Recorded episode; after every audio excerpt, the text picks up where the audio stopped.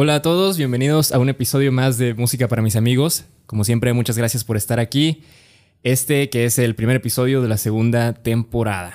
Y pues bueno, estamos empezando, estoy muy emocionado porque para esta nueva etapa de este podcast, pues tengo un invitado muy especial. Eh, la idea de, de, esta nueva temporada es que pues en la primera pudieron escuchar eh, mis experiencias y mis reflexiones sobre lo que es estudiar una carrera en música y otras cosas que van en torno a lo mismo.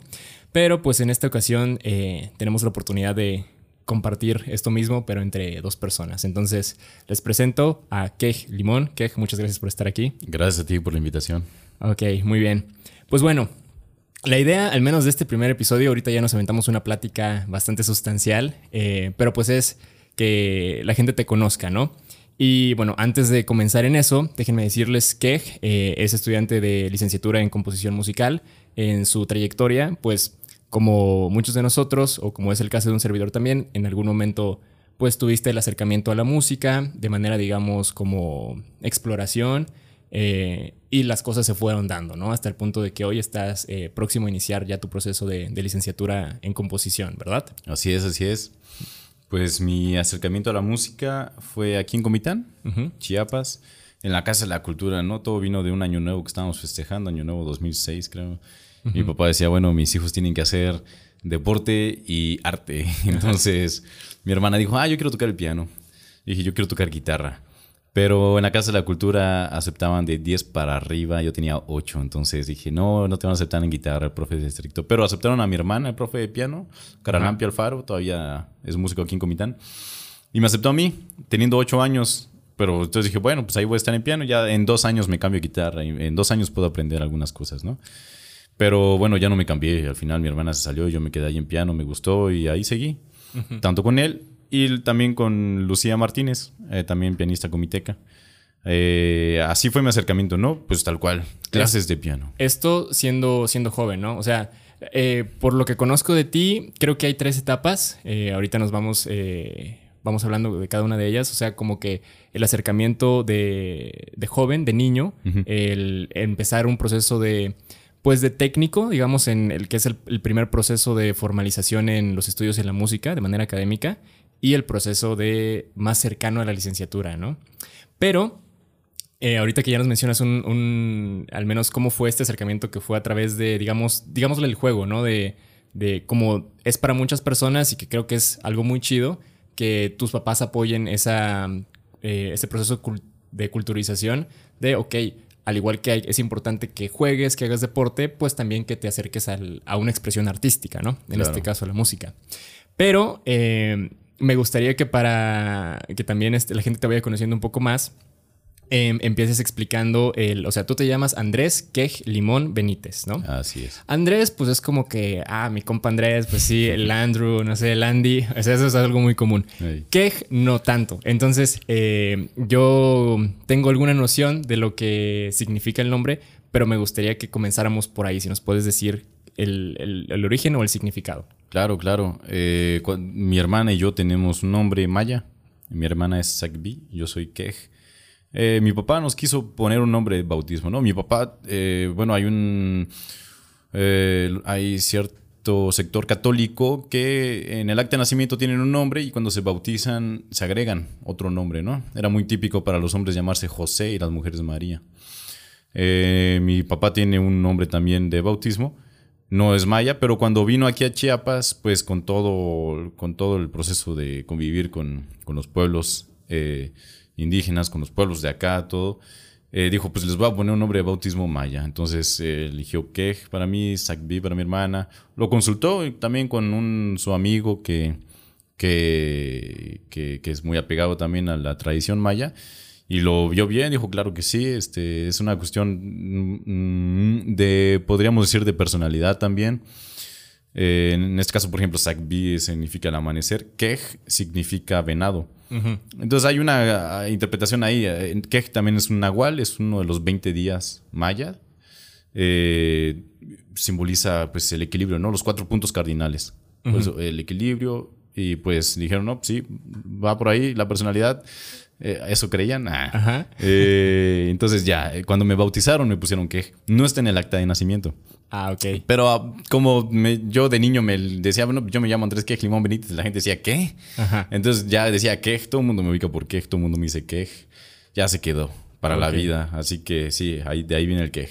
Muy bien. Y justo quería partir de eso. Entonces, ¿qué nombre maya? Ah, pues a raíz de, de lo que, digamos, no sé, estaba familiarizado tu papá con, con él es antropólogo. Él es sociólogo. sociólogo. Ah, ok. Entonces decide ponerles este nombre a tu hermana y a ti. Y qué significa venado, ¿no? El- yo ubico al venado como una criatura, eh, pues libre y como que, pues sí, libre, ¿no? Y tranquila. Entonces, a partir de ahí quería partir porque, em, por lo que sé de tu trayectoria, me parece que sí has tenido como que esa característica de llevar tu proceso de manera muy, muy libre, ¿no? Y como que, y con paciencia. Entonces, partiendo de eso, me gustaría que nos hables más un poco más entonces de cómo fue tu acercamiento, digamos, a los ocho años con el piano. Tú querías guitarra eh, y después, ¿qué pasó? ¿Sí te acercaste a la guitarra? ¿Seguiste con el piano? Eh, ya no me acerqué a la guitarra, solo me quedé con el piano. Pero ahorita que lo mencionas, lo de libre y, y ¿qué dijiste? Libre y, Y tranquilo. y tranquilo. Ajá. Yo creo que sí, creo que en efecto así fue todo mi proceso con la música. Eh, en el sentido de que me metí al piano y al- a partir de ahí eh, la música siempre estuvo presente, ¿no? De cualquier forma, muy libre. Y para mí nunca fue una opción estudiar música, así que tampoco me presionaba. Yo me la llevé muy tranquilo, siempre con el piano. Eh, de los 8 a los 12 años, pues estuve solo practicando piano.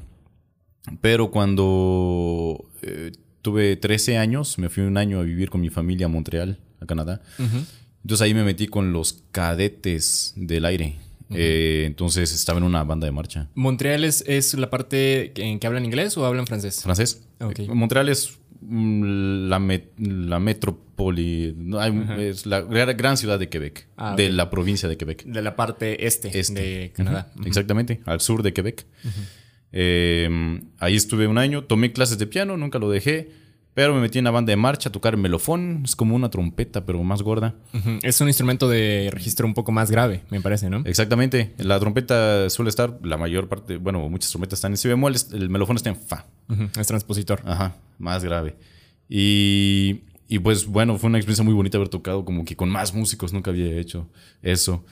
Eh, Creo que ese es un aspecto muy importante. A veces, eh, perdón que haga el paréntesis, en mi proceso hay veces que cuando ves esa conexión de la música como realmente como expresión, en mi caso fue un acorde de mi mayor, de la primera vez que pude pisar bien las cuerdas de una guitarra y que dices tú, wow.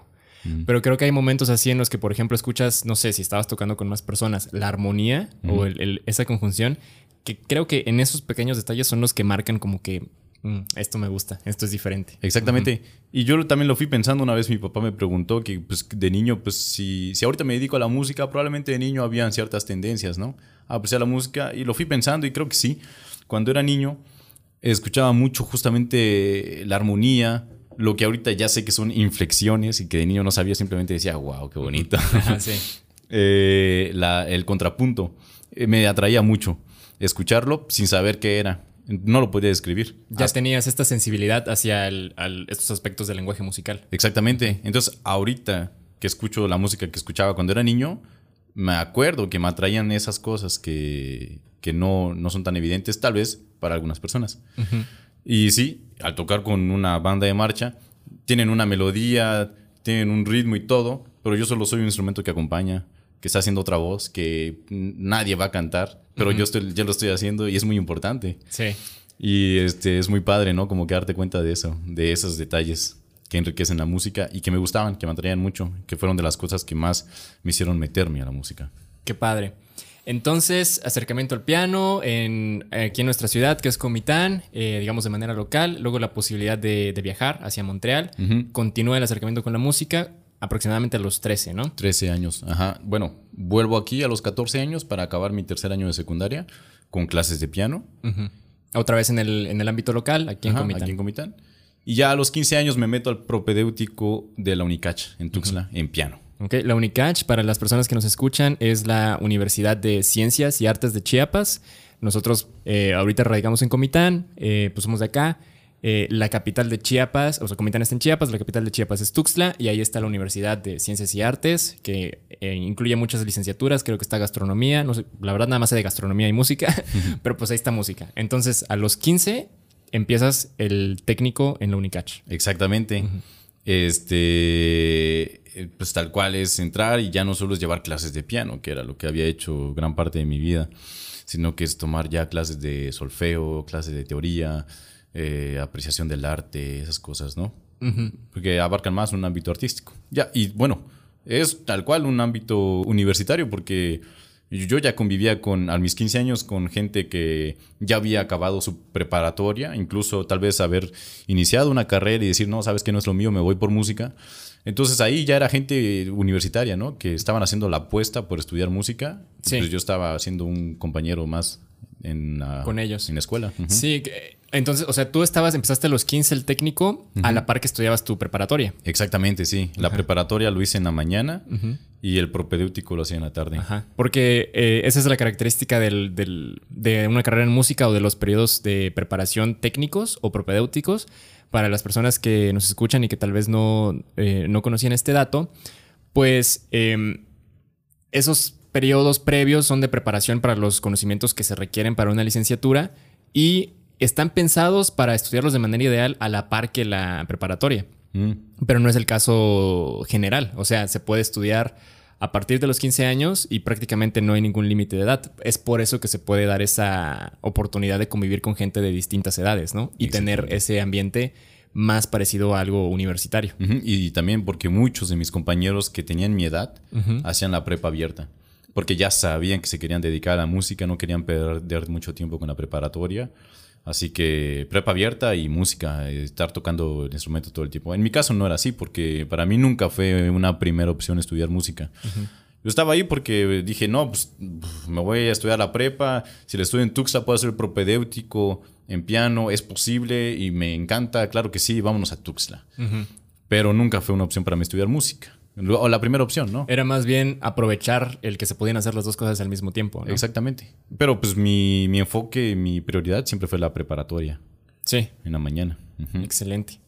Esos son, digamos, entonces, de los 15 a los 18, A los- tres años de preparatoria. Ajá, exactamente. En ese tiempo me gustaría eh, que nos platicaras un poco más. Eh, tuviste la oportunidad de participar en, o sea, tu formación iba más en torno a, ya con teoría musical en el técnico, pero siempre como teniendo al, el ser pianista como, digamos, tronco común o, o, digamos, lo, lo esencial, ¿no? Lo cual te dio la oportunidad también de participar en, en certámenes o concursos. Claro, claro. Sí, o sea, mi, mi enfoque en la Unicach, incluso dentro de Unicach, la prioridad siempre fue el piano. Eh, así que siempre seguí con el piano y todo. Cuando entré al tercer año de propedéutico, eh, quinto semestre, se abrió un concurso, eh, un concurso local de la escuela, y pues me metí. Y pues mi formación no fue tan mala que pues quedé en segundo lugar. Y pues bueno, para mí fue una experiencia muy grata. Los nervios son diferentes. No es lo mismo dar un concierto que participar en un concurso. Ajá. Eh, fue una experiencia muy bonita. No es lo mismo dar un concierto que participar en un concurso que tocar tú solo o que tocar para amigos, ¿no? O que tocar en la plaza o tocar en un bar. Siempre es diferente. No, pues felicidades por ese segundo lugar. No, gracias. Eh, ¿Cómo fue la experiencia? Eh, te ¿Eso fue en el tercer año del técnico o iniciando? O- Eh, ya nos habían advertido que se iba a abrir el concurso cuando pasamos de cuarto a quinto semestre. Así que en las vacaciones de verano nos dijeron tienen que sacarse un tema y variaciones de Beethoven. Eh, ese es como que la pieza requisito para pasar a la final. ¿Las que son las 32 variaciones? No, eh, tema y seis variaciones de Nel Corpio non mi sento. Ah, ok, esas no las conozco. Conozco las que son 32, me parece que sí, eso como que... ¿Qué? Ah, Ah. es, otro, es otro nivel. No, Pero pues, bueno, eso sí es otro paréntesis. Lo- Sí, sí. Eh, Si quieres te la canto. Es Nel Corpio non mi sento. Así va la melodía. Ah, ok. Son, es una pieza para voz, pero Beethoven agarró ese tema Y lo varió. Y lo varió seis veces. Entonces, si tocabas bien eso, pasabas a la final. Solo tres pasaban. Y éramos varios. No me acuerdo bien el número. Eh, así que también en vacaciones me puse a sacar una, eh, una rapsodia húngara de Liszt, la 5. Ajá. Dije, con esa voy a concursar. Eh, pero no lo estaba logrando. Pero a la par, y ya unos meses antes había grabado una pieza de Fernando Soria. Fernando Soria es un, eh, bueno, fue un compositor eh, nacido en Veracruz, pero vivió mucho, ah, no, perdón, en Veracruz no, en uh, Chapa de Corzo, Cuita, me estoy confundiendo un poco. En Chiapas. Ajá. Es, local. Me parece que es docente en, Unicach, ¿no? No, no, no, no, ya, ya, ya, es del siglo pasado. Fernando ah, Soria, eh, pero hizo, vivió mucho tiempo aquí en Comitán. Bueno, ya me tocará investigarlo para estar bien certero. Vivió mucho tiempo aquí en Comitán.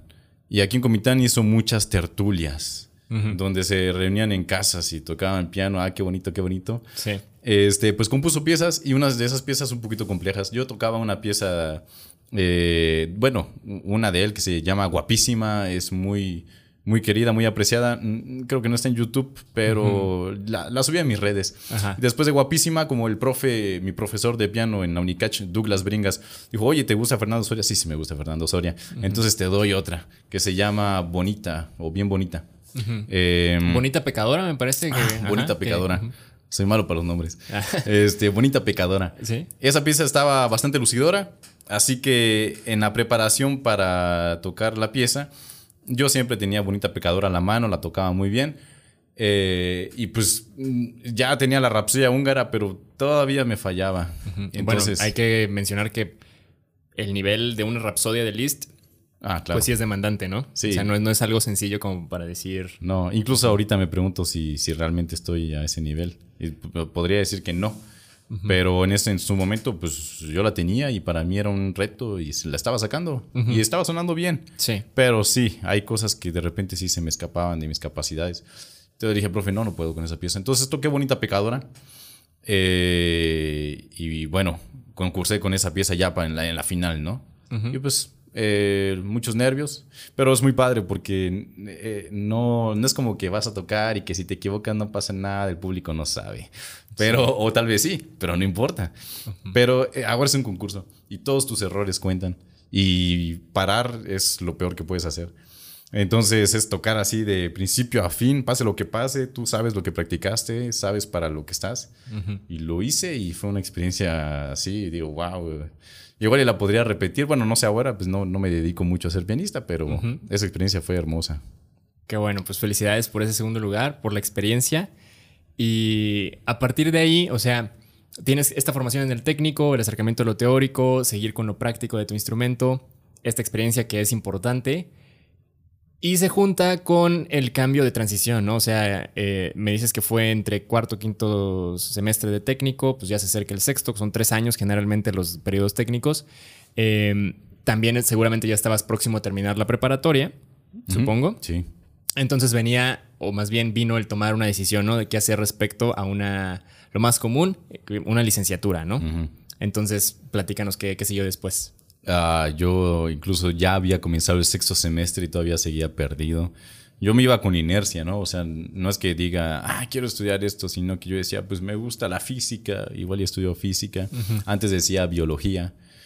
Eh, pero en las vacaciones de invierno de ese periodo, de quinto a sexto semestre, tomé, bueno, tomé, sí, tomé clases un poquito, vamos a decir, intensivas, porque solo fue un, ratito con Crista Albores, una pianista egresada de la Universidad Veracruzana, que vive aquí en Comitán y da clases de piano. Y me dijo, si quieres te doy clases. Y yo, perfecto. Sí, ella es muy buena onda. Quiero hacer el comentario para que quede en registro.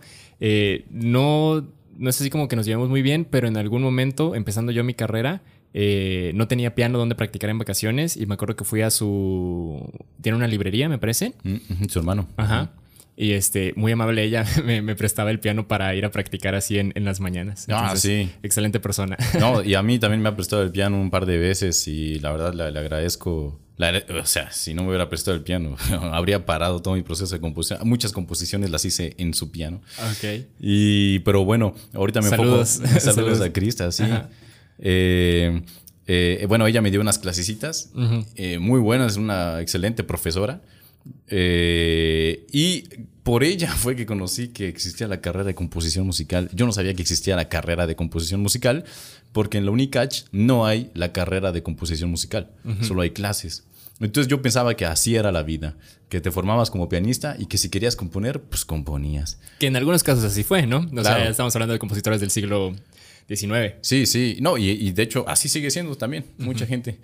Eh, hay compositores eh, que salen del Unicach sin tener su título de licenciado en composición, ¿no? Ya, en otra ocasión platicaremos de qué es lo que hace un compositor, si el título o la, o la labor, pero bueno, ese es un tema muy profundo. Otro tema. Pero bueno, eh, Crista me dijo, sí, sí, existe la carrera de composición musical y de hecho en la Universidad Veracruzana, de donde yo salí, eh, Crista, eh, ahí está la carrera de composición. Y dije, órale.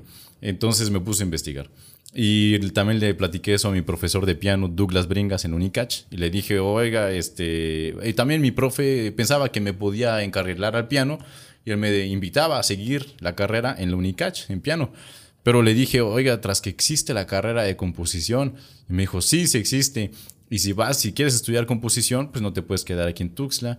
Tienes que irte a la UNAM, me dijo él. Entonces ya tenía la Universidad Veracruzana y la UNAM en el DF. Bueno, antes que nada eh, no mencioné que había empezado a componer antes de irme a Montreal.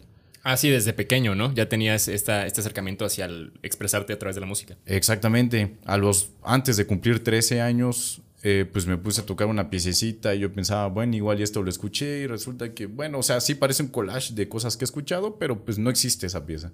Así que dije, ah, es una composición mía. Y cuando me fui a Montreal, eh, pues empecé a componer más. Antes de irme a Montreal ya había compuesto unas dos o tres piececitas. En Montreal aumenté mi repertorio, pero por, porque estaba dormido, porque soñaba con música y me despertaba a tocar piano y ya me lo memorizaba porque tampoco sabía escribir tanto.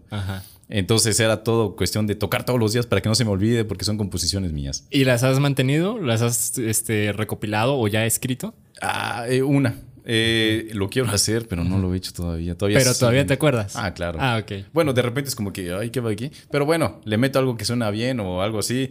Y bueno, sí me acuerdo bastante porque pues la toqué, las toqué casi cuatro años por el hecho de no olvidarlas, ¿no? Así que están bien incrustadas en mi memoria, no me preocupo tanto por eso, pero sí las tengo que escribir. Eh, pero bueno, fue por eso que compuse, empecé a componer más o menos, podríamos decir que a los 13 años. Y cuando estaba en el propedéutico, pues yo seguía componiendo. Y componía cosas, pues ya más, este, ya no piezas tan infantiles como las que hacía cuando tenía 13 años.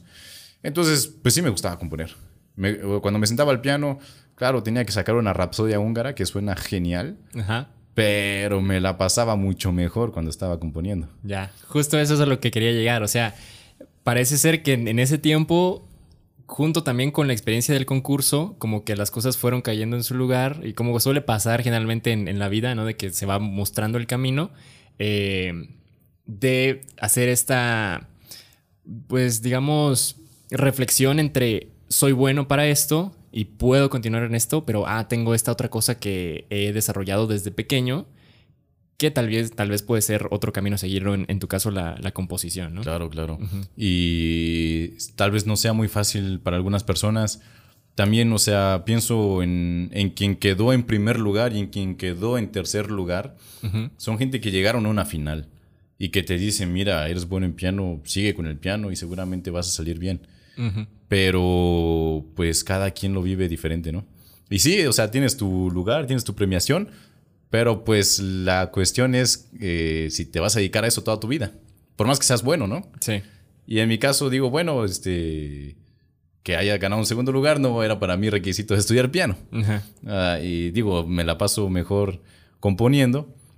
Pues, y aunque apenas me acababa de enterar, bueno, después, o sea, en el concurso yo todavía no sabía que existía la carrera de composición.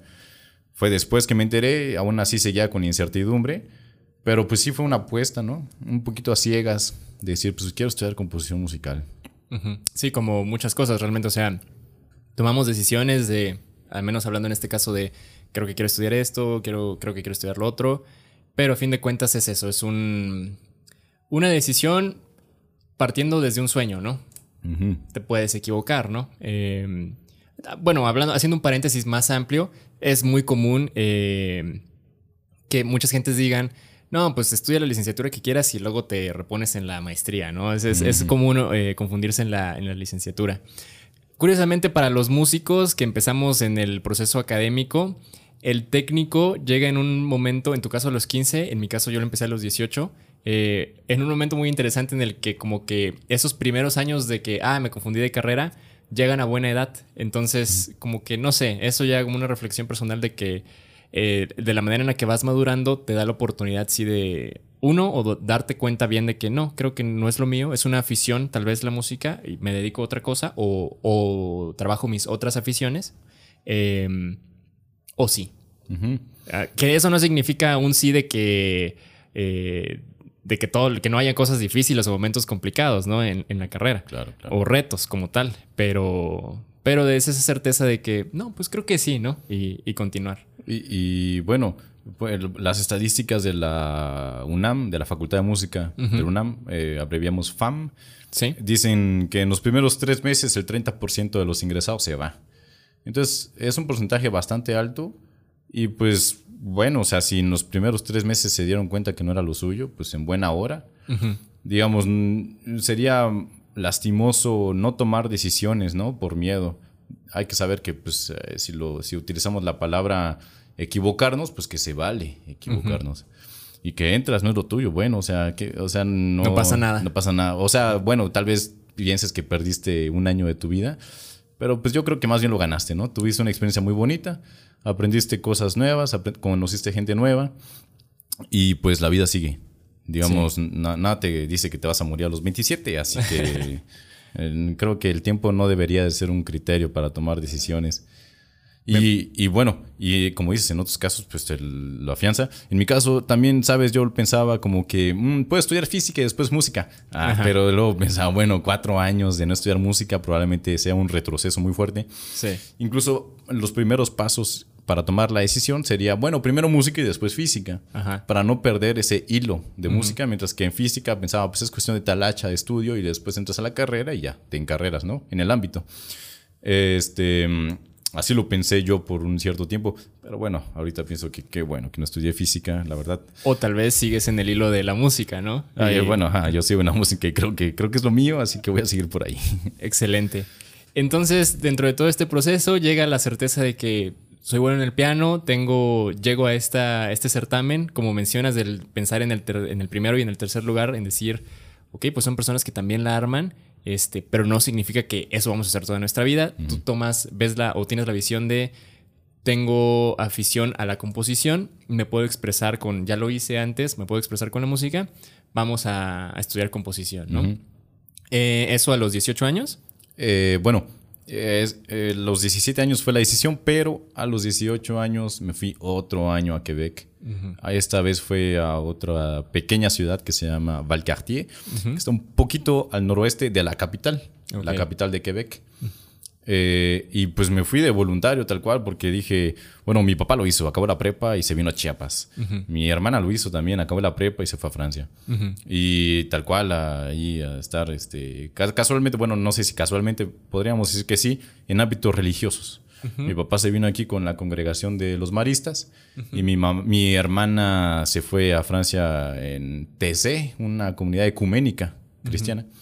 Y y la, la, mitad del año. La otra mitad del año se fue con unas hermanitas ahí, este, del Sagrado Corazón. Bueno, están ahí en, en un pueblo, en, un, en, un, en un barrio, perdón.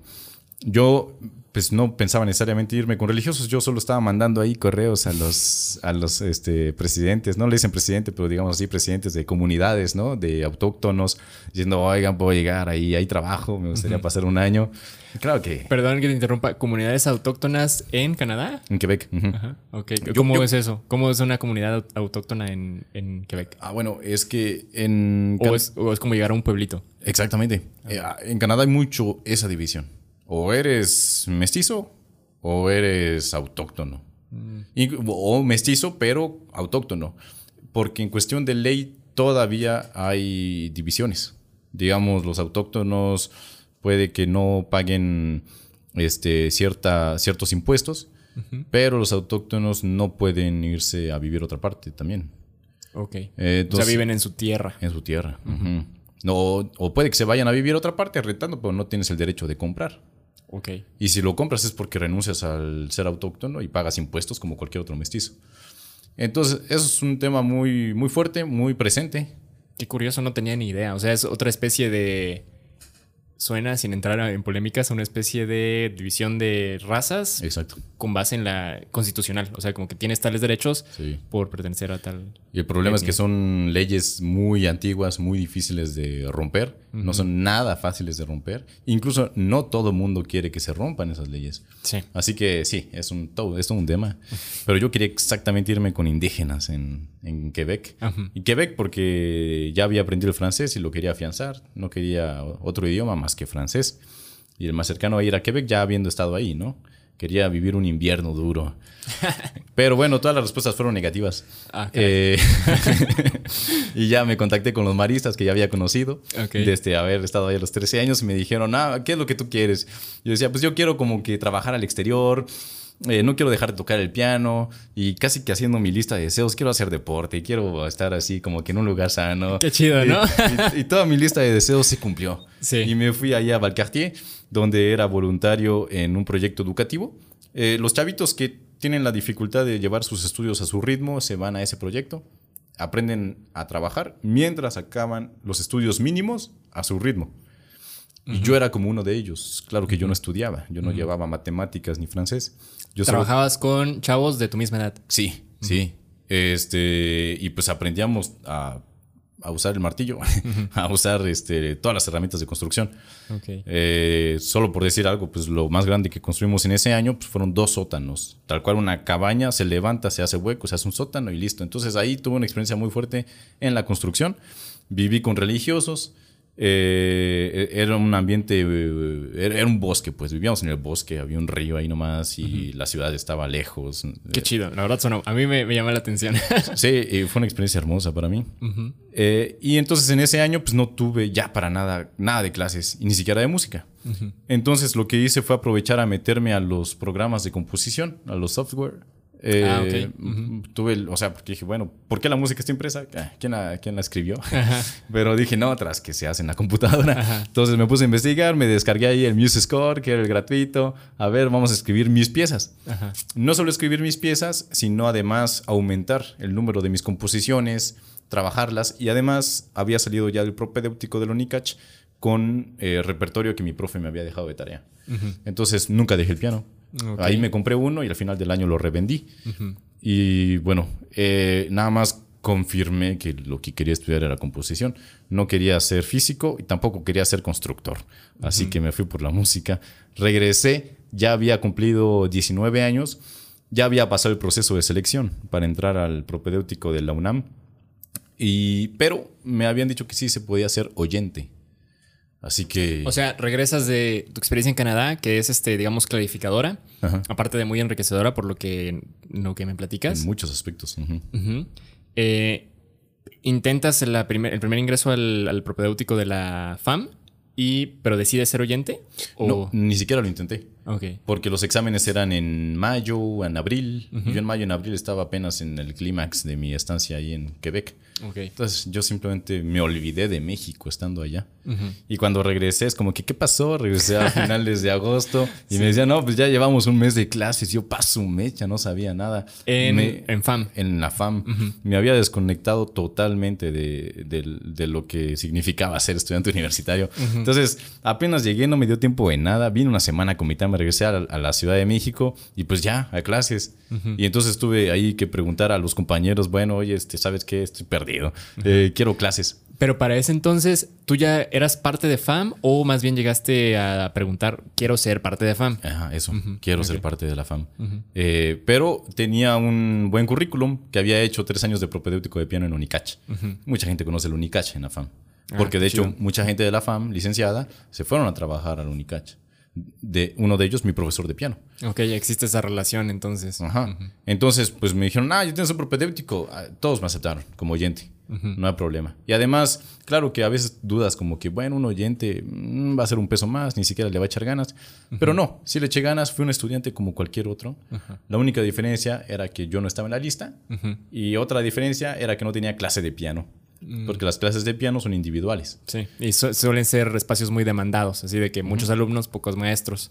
Entonces, Y bueno, también este, una clase de piano, pues un profesor no te la regala, pues también cuesta caro. En la Ciudad de México andan, no sé, por decir algo, 300 pesos la hora. sí.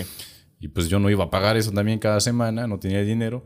Y pues un profesor no me iba a decir te la regalo, sin saber quién soy. Pues soy, yo soy nadie en la Ciudad de México en ese entonces. Entonces, pues tomar todas las clases, composición, todo, todo, solfeo, todo. Eh, y entonces yo pensaba así como que, ah, pues voy igual y adelanto materias, me guardan calificación. Me dijeron, sí, sí, te podemos guardar calificación. El año que entras, eh, haces tu examen y todo, y inscribes la materia y no tienes que venir a la clase yo te pongo tu calificación que haces ahorita. Ajá, como una especie de estudio por competencias, pero que sí llevaste. Es decir, ya lo cruzaste, tenemos tu calificación, entonces... Exacto. Ajá. Y pues eso, eso hice. Entré a todas las materias que le correspondía al primer año de propedéutico, me guardaron calificación y ahí fue cuando ya hice el examen de selección en abril, mayo. El- Eh, un año después. Ajá, un año después. O sea, un año enterito de oyente. Un año estando sin ser nadie también. O sea, no tenía nada. No Pero digamos ya con este acercamiento, pues, o sea, sin ser parte de la matrícula, que también, o sea, muchas veces lo que dijiste ahorita de los oyentes, yo creo que en el periodo universitario más bien es al revés. Cuando alguien llega de oyente es porque, ah, a esta persona le interesa estar aquí. O sea, está dando su tiempo y su esfuerzo. Entonces, a veces hasta como alumno puede pasar lo contrario, que como alumno es, ya soy parte de esto, no, no pasa nada, ¿no? Entonces, este año de, de oyente, para un año después hacer ahora sí los trámites de, de ingreso. Claro. Bueno, hay muchos, hay muchos oyentes que son parte de la FAM y que solo quieren tomar clase porque el profe es chido o porque no tienen nada que hacer también. Y otros que sí, que les interesa mucho y le echan ganas. Pero bueno, claro que no tener tu ¿Matrícula? matrícula, pues no. o sea, ser alumno oficial, digamos. Ajá. Eh, Tiene muchas desventajas también. O sea, en la biblioteca no puedes pedir libros, no puedes pedir prestado un piano, no tienes descuentos en la cineteca. este, entonces, bueno, pero fue un año así. Ya hice todo eso, pues me metí a la FAM, guardé calificación, pero me fui quitando de la cabeza la idea de adelantar años. Poco a poco platicando con la gente me hicieron ver que adelantar un año de estudios era también perder un año de estudios patrocinados por el gobierno, ¿no? Las- la UNAM es totalmente gratis, lo único que te cuesta es el examen de admisión y de ahí en fuera no pagas nada. Así que, pues, ¿quién te regala un año de clases de piano? Si imagínate 300 pesos por semana, pues, pues sí. Son es un 56, 52 semanas al año. Exacto. Que hacerlas. Y entonces, bueno, o quién te regala clases de composición. Y entonces digo, no, pues mejor, en cambio de que sean tres años de propedéutico, pues me echo cuatro. ¿Cuál es la prisa? Entonces- Eso a los 19. Ajá. Bueno, yo tenía 19 cuando fui oyente. Ajá. Cuando entré formal ya tenía 20. Ajá. Entonces era 4 porque es 1 más 3. Exacto. Ujú.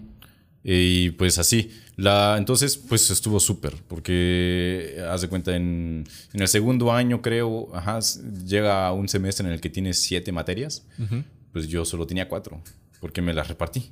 Un, un propedéutico que se hace en tres años, pues me lo hice en cuatro. Porque Eh, ya las habías cursado. Ajá, Como oyente. Exactamente. Para llenarme de materias y para llevármela fácil, llevármela tranquilo. Tocar piano, componer, dedicarle tiempo a eso, ¿no? Y también otras cosas, pues al ejercicio, ¿qué más?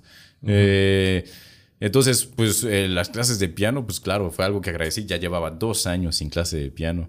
Y cuando me meto como alumno formal, pues ya, me dan un profesor de piano. Y pues estuvo, eh, bueno, eso también se agradece muchísimo, ¿no? Dejar de tocar el piano con profesor es algo que ves que, ah, bueno, sí, sí caló. Sí. No te das cuenta hasta que lo ves. Ujú. Pero las clases de composición, como son grupales, esas sí fueron. Se las tuve, pues. y, y eso me ayudó también mucho para preparar mi examen de admisión.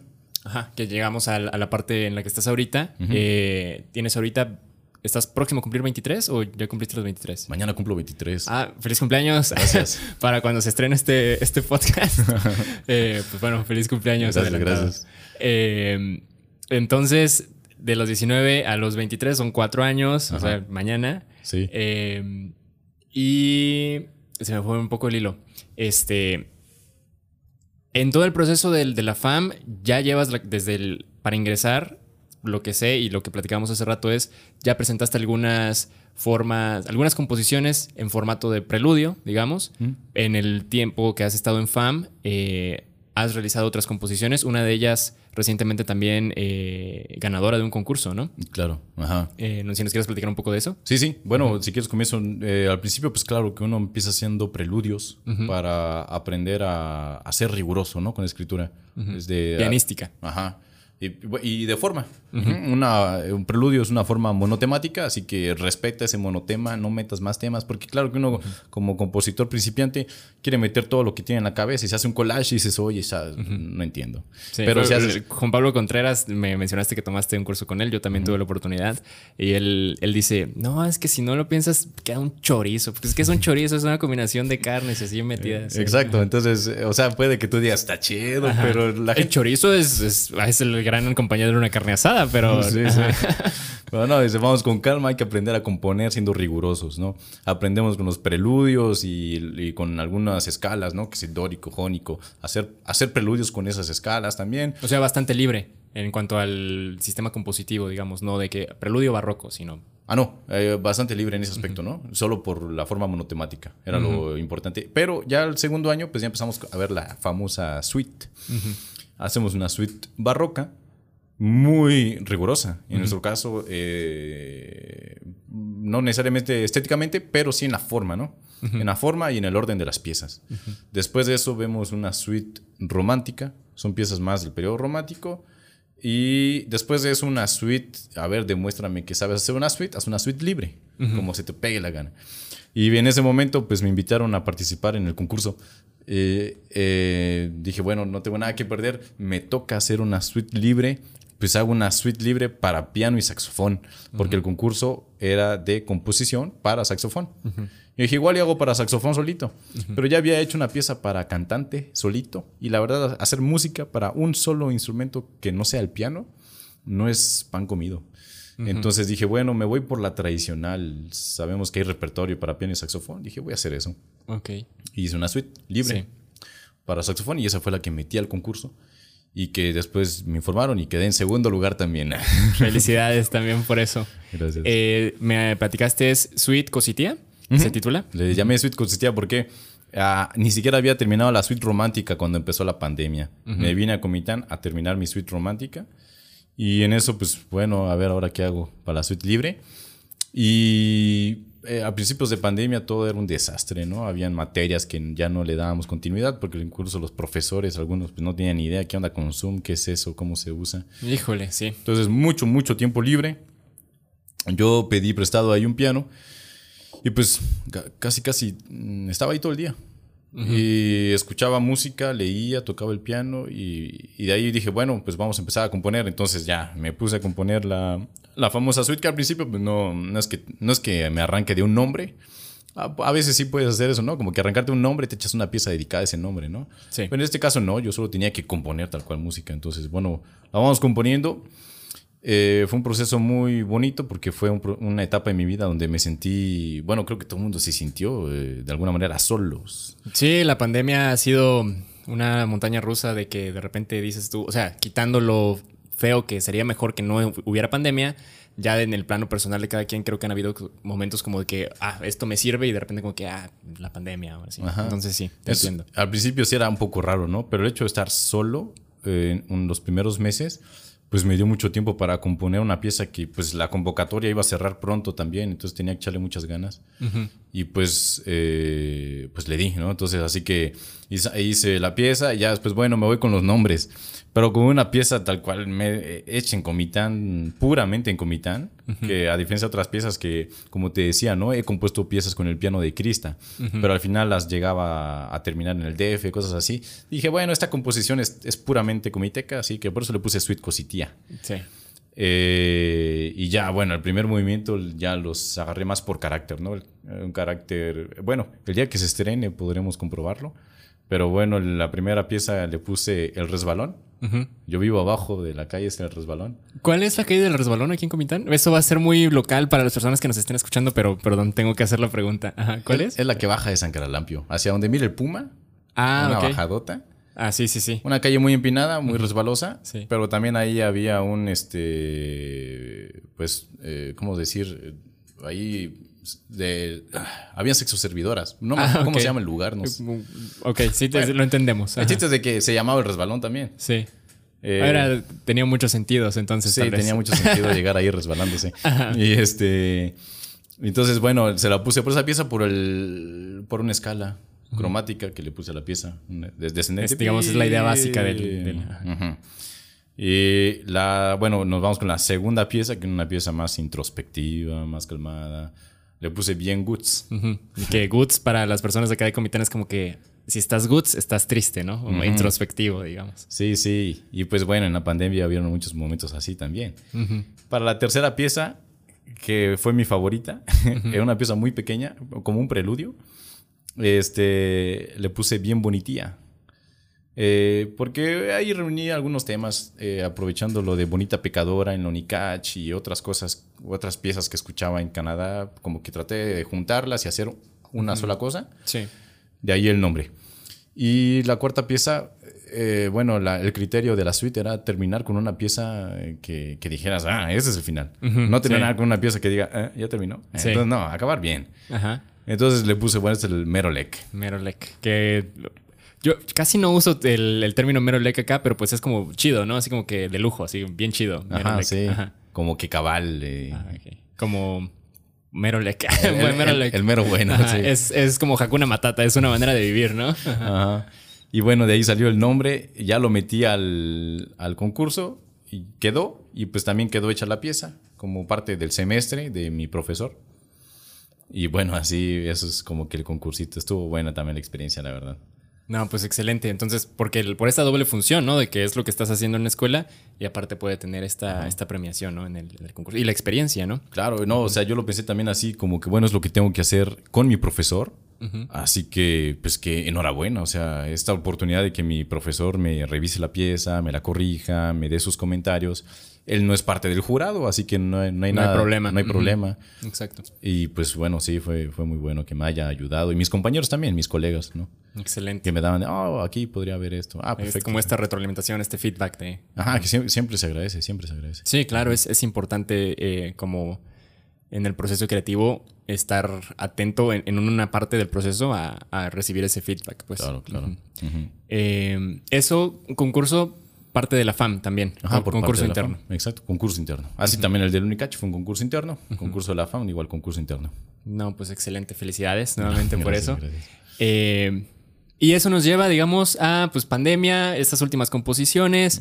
Ahorita, pues, estamos, yo en lo personal, iniciar otro semestre en línea, ¿tú también? Sí, sí, en línea totalmente. Ahora ya para lo que inicia la siguiente etapa, que es la licenciatura en composición como tal.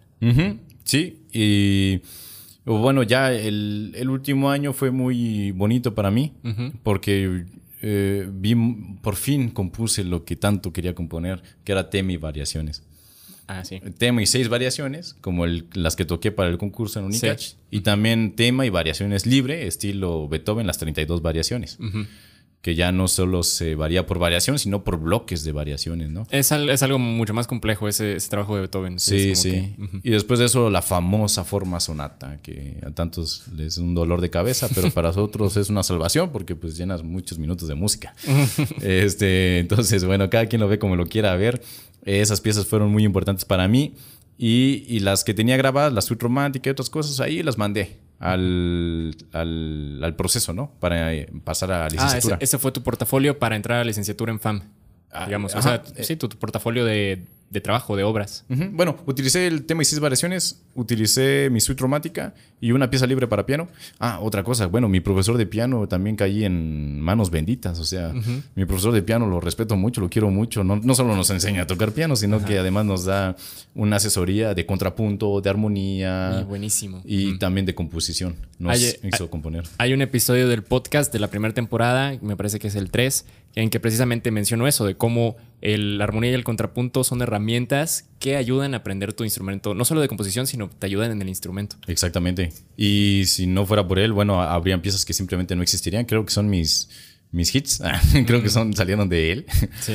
Eh, Así que esas, bueno, son las piezas que presenté para el cambio de nivel. Le llamamos cambio de nivel, de propedéutico a licenciatura.